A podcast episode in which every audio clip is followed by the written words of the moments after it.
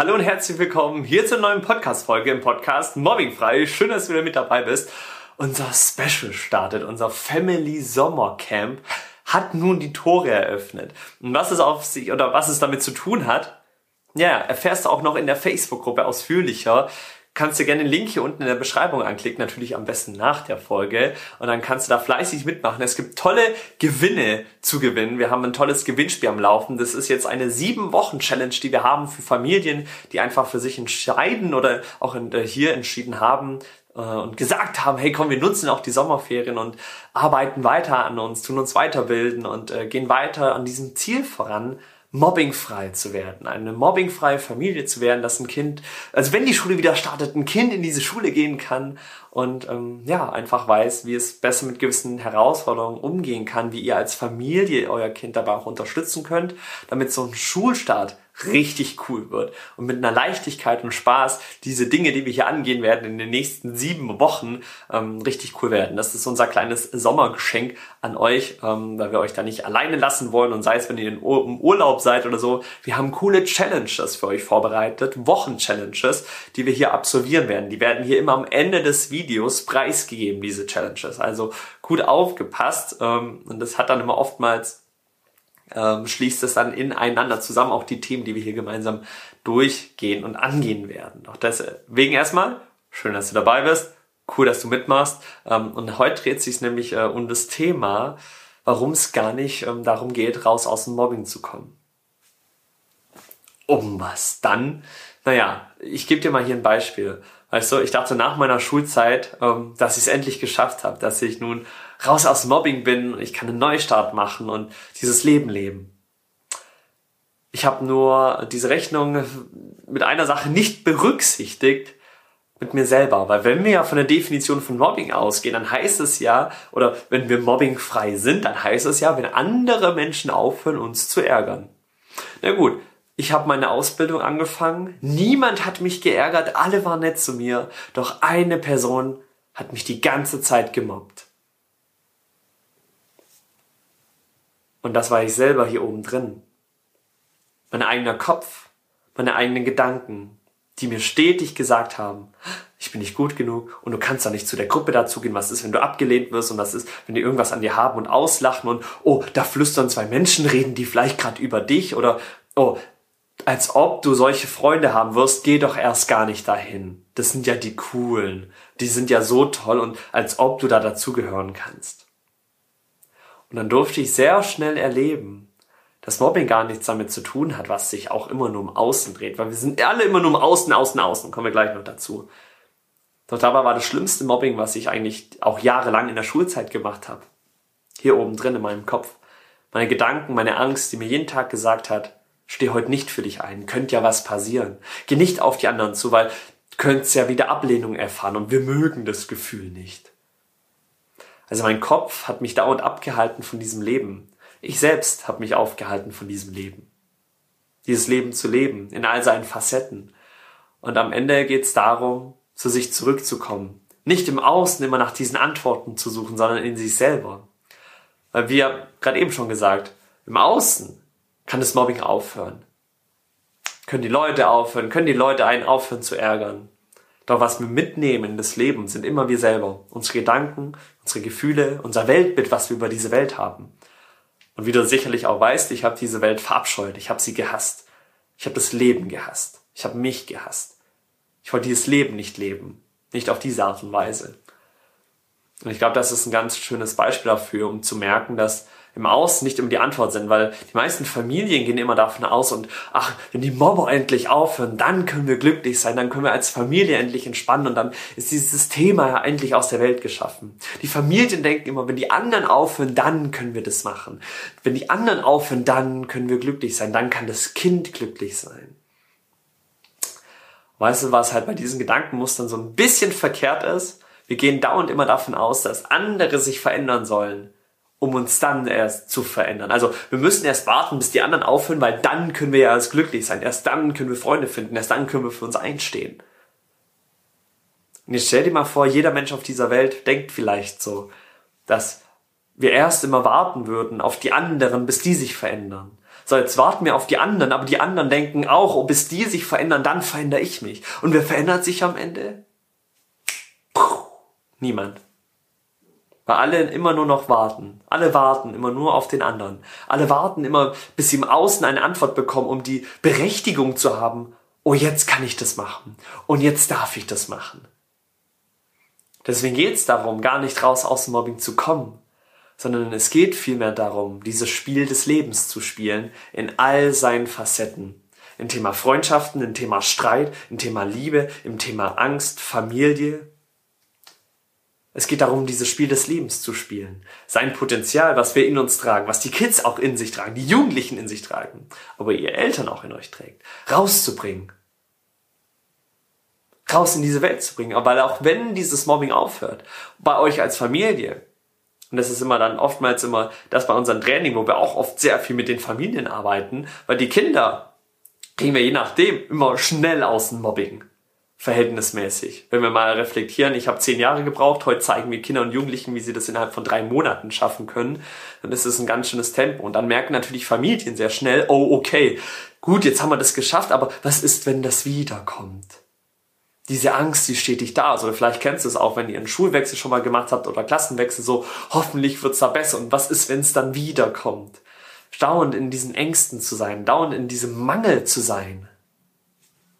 Und das ist am Ende so dieser ewige Opferkreislauf, in dem wir uns befinden, weil wir immer darauf warten, bis im Außen etwas passiert und dann die Bestätigung für uns zu haben, oh, jetzt dürfen wir relaxen, jetzt dürfen wir uns glücklich fühlen, jetzt können wir die Harmonie zurückbringen und jetzt können wir für uns einstehen und irgendwelche tollen Sachen machen. Es geht darum, den Kids auch zu zeigen, dieses Spiel des Lebens zu spielen in all seinen Facetten. Zu verstehen, dass es nicht darum geht, dass die anderen irgendwann aufhören, einen zu verändern oder eben in Ruhe zu lassen, indem die sich ändern, sondern es geht darum, selbst die Veränderung zu sein, die wir uns in der Welt wünschen.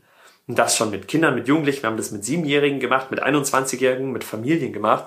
Das sind Dinge, wenn wir die angehen, dass es auf einmal ein ganz anderes Normal sein kann, dass wir anfangen, diese Welt von einer anderen Sichtweise wieder zu sehen, dass wir auf einmal das Schöne in dieser Welt sehen, das Schöne in uns selbst sehen, wo Kinder und Jugendliche anfangen rauszugehen, ihr Potenzial zu entfalten, füreinander losgehen, weil sie wissen, alle Antworten, die sie suchen oder brauchen, ist in ihnen drin und nicht im Außen. Sie müssen nicht mehr im Außen suchen nach so vielen Möglichkeiten, sondern sie dürfen lediglich diesen Blick nach innen wenden schauen, was ist denn da überhaupt in mir drin? Was für ein Mensch bin ich eigentlich wirklich? Was für ein Mensch will ich eigentlich wirklich sein? Und wie will ich dieses Leben sehen? Wie will ich dieses Leben leben? Wie will ich rausgehen, die Natur sehen, andere Menschen sehen? Von was will ich mich aufhalten lassen? Diese Antworten bei sich selbst zu suchen, um dann das ins Außen tragen zu können. Und deswegen hier nochmal, es geht nicht darum, das Mobbing zu beenden. Es geht darum, zu sich selbst zu finden, zu verstehen, wer und was bin ich, was habe ich in mir und wie kann ich das, was ich in mir habe, nach außen bringen. In der vollsten Liebe, in der größten Wahrheit überhaupt. Um dann zu merken, dass das, was wir in uns tragen, nach außen bringen, unsere Außenwelt verändert. Genau wie sich unsere Außenwelt verändert hat, wenn Kinder und Jugendliche anfangen, auf einmal negativ über, das, über dieses ganze Leben zu denken und zu denken, jeder und alles ist gegen mich. Jeder und alles ist gegen mich. Lehrer sind gegen mich. Leute, die mir helfen wollen, sind gegen mich, weil die könnten ja was herausfinden über mich. Um dann wieder zurück zu dem Punkt zu kommen, in uns selbst diese Antworten zu suchen. Und das ist ein Prozess, wo die meisten nicht wollen, weil es ist viel einfacher, die Verantwortung abzugeben. Zu sagen, ach, wenn die anderen sich verändern, dann kann ich das machen. Dann geben wir die Verantwortung ab. Genauso auch wenn Familien sagen, ja, nee, mein Kind muss das irgendwie schaffen und die Schule muss das irgendwie regeln. Dann geben hier Familien die Verantwortung ab. Anstatt zu sagen, wir setzen uns jetzt hin und wir machen aktiv etwas dafür. Wir bilden uns weiter, wir machen Trainings, wir machen Selbstbewusstsein und, oder bilden das aus und gehen damit dann raus. Das ist dieser Unterschied, ob wir immer die Verantwortung abgeben, bis andere etwas machen, oder ob wir die Selbstverantwortung übernehmen und für uns selbst und die Kinder, die wir haben, einstehen und dafür losgehen. Das ist am Ende die größte Magie, zu verstehen, dass wir alles selbst in der Hand haben und von innen nach außen kreieren, anstatt von außen nach innen, weil wir uns dann immer nur von dem, was im Außen passiert, unser Weltbild kreieren lassen und alles mit aufnehmen, unser Lebensgefäß, in unsere Lebenstasse. Und dann zu merken, dass wir auf einmal schlecht über diese Welt denken, weil Kinder und Jugendliche nicht gelernt haben, ihre Grenzen klar zu kommunizieren, zu verstehen, was ist mir überhaupt wichtig im Leben, was lasse ich rein, was lasse ich aber komplett auch raus. Um dann von innen heraus zu kreieren, anstatt immer von außen alles in sich reinkommen zu lassen, von innen nach außen alles kommen zu lassen. Um zu verstehen, dass das am Ende des Tages wahre Stärke ist, wenn wir den Punkt erreicht haben, dass wir unser Glücklichsein nicht mehr von anderen Menschen abhängig machen müssen. Das ist die Magie am Ende des Tages. Unser Glücklichsein nicht mehr von anderen Menschen abhängig machen zu müssen, sondern zu verstehen, dass das Glücklichsein in uns drin ist. Und in dem Moment, wo wir wieder in dem Außen sind, in Bezug auf, wenn die anderen aufhören, dann können wir glücklich sein. Dann sind wir in der Abhängigkeit. Dann sind wir der Sklave anderer Menschen, weil wir dann unser Glücklichsein, die Verantwortung, die wir haben, abgeben an andere und sagen, wenn das, dann kann ich erst das haben. Also lassen wir andere Menschen über unser eigenes Leben bestimmen. Und je nachdem, wie diese Menschen sich im Außen verhalten, darf ich meine Gefühlswelt bestimmen. Das ist für mich der Sklave zu sein für andere Menschen. Anderen Menschen die Erlaubnis über mich selbst zu geben, was, was ich fühlen darf. Spannende Aspekte, oder? Und am Ende des Tages geht es darum, dieses Spiel des Lebens zu spielen was gut oder schlecht ist, bewerten immer nur wir selber, je nachdem immer, was wir Relation zueinander setzen. Spontanes Beispiel. Wenn du auf YouTube bist, kannst du hier diesen Becher sehen. Wenn du Podcast zuhörst, dann stell dir einfach mal vor, ich habe gerade so einen roten Becher in der Hand. Und dann stell dir mal vor, da kommt jetzt so Wasser rein und ich trinke draus. Dann ist dieser Becher richtig gut, weil für den Zweck, für den ich ihn ja hergenommen habe, den hat er erfüllt. So, was ist aber jetzt, wenn dieser Becher ein Loch hat? Ja, was wir alle machen, der Becher hat ein Loch, können wir nicht mehr verwenden, wegschmeißen. Er ist nicht mehr gut genug, weil er ein Loch hat. Was ist aber, wenn ich jetzt die Perspektive habe von, da ist ein Loch drin, cool, ich wollte schon immer mal in meinem Garten daraus ein Blumenbeet bauen und diesen roten Becher irgendwie so einbauen, weil es sieht cool aus, wenn dann da so eine Rose rauswächst. Und auf einmal ist dieser Becher für das, was ich vorhab, das Beste überhaupt.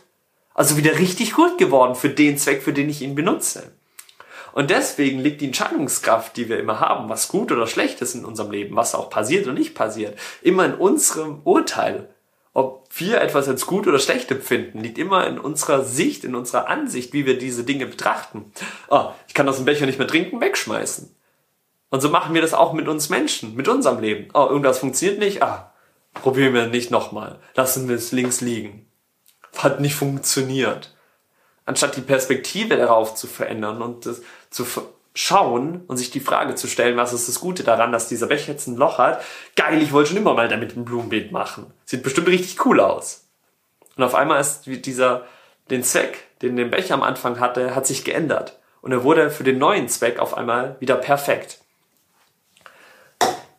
Das mal als äh, grobes Beispiel dafür, weil wir am Ende immer die Macht darüber haben, was gut oder schlecht ist, wie wir Dinge als gut bewerten, als schlecht bewerten.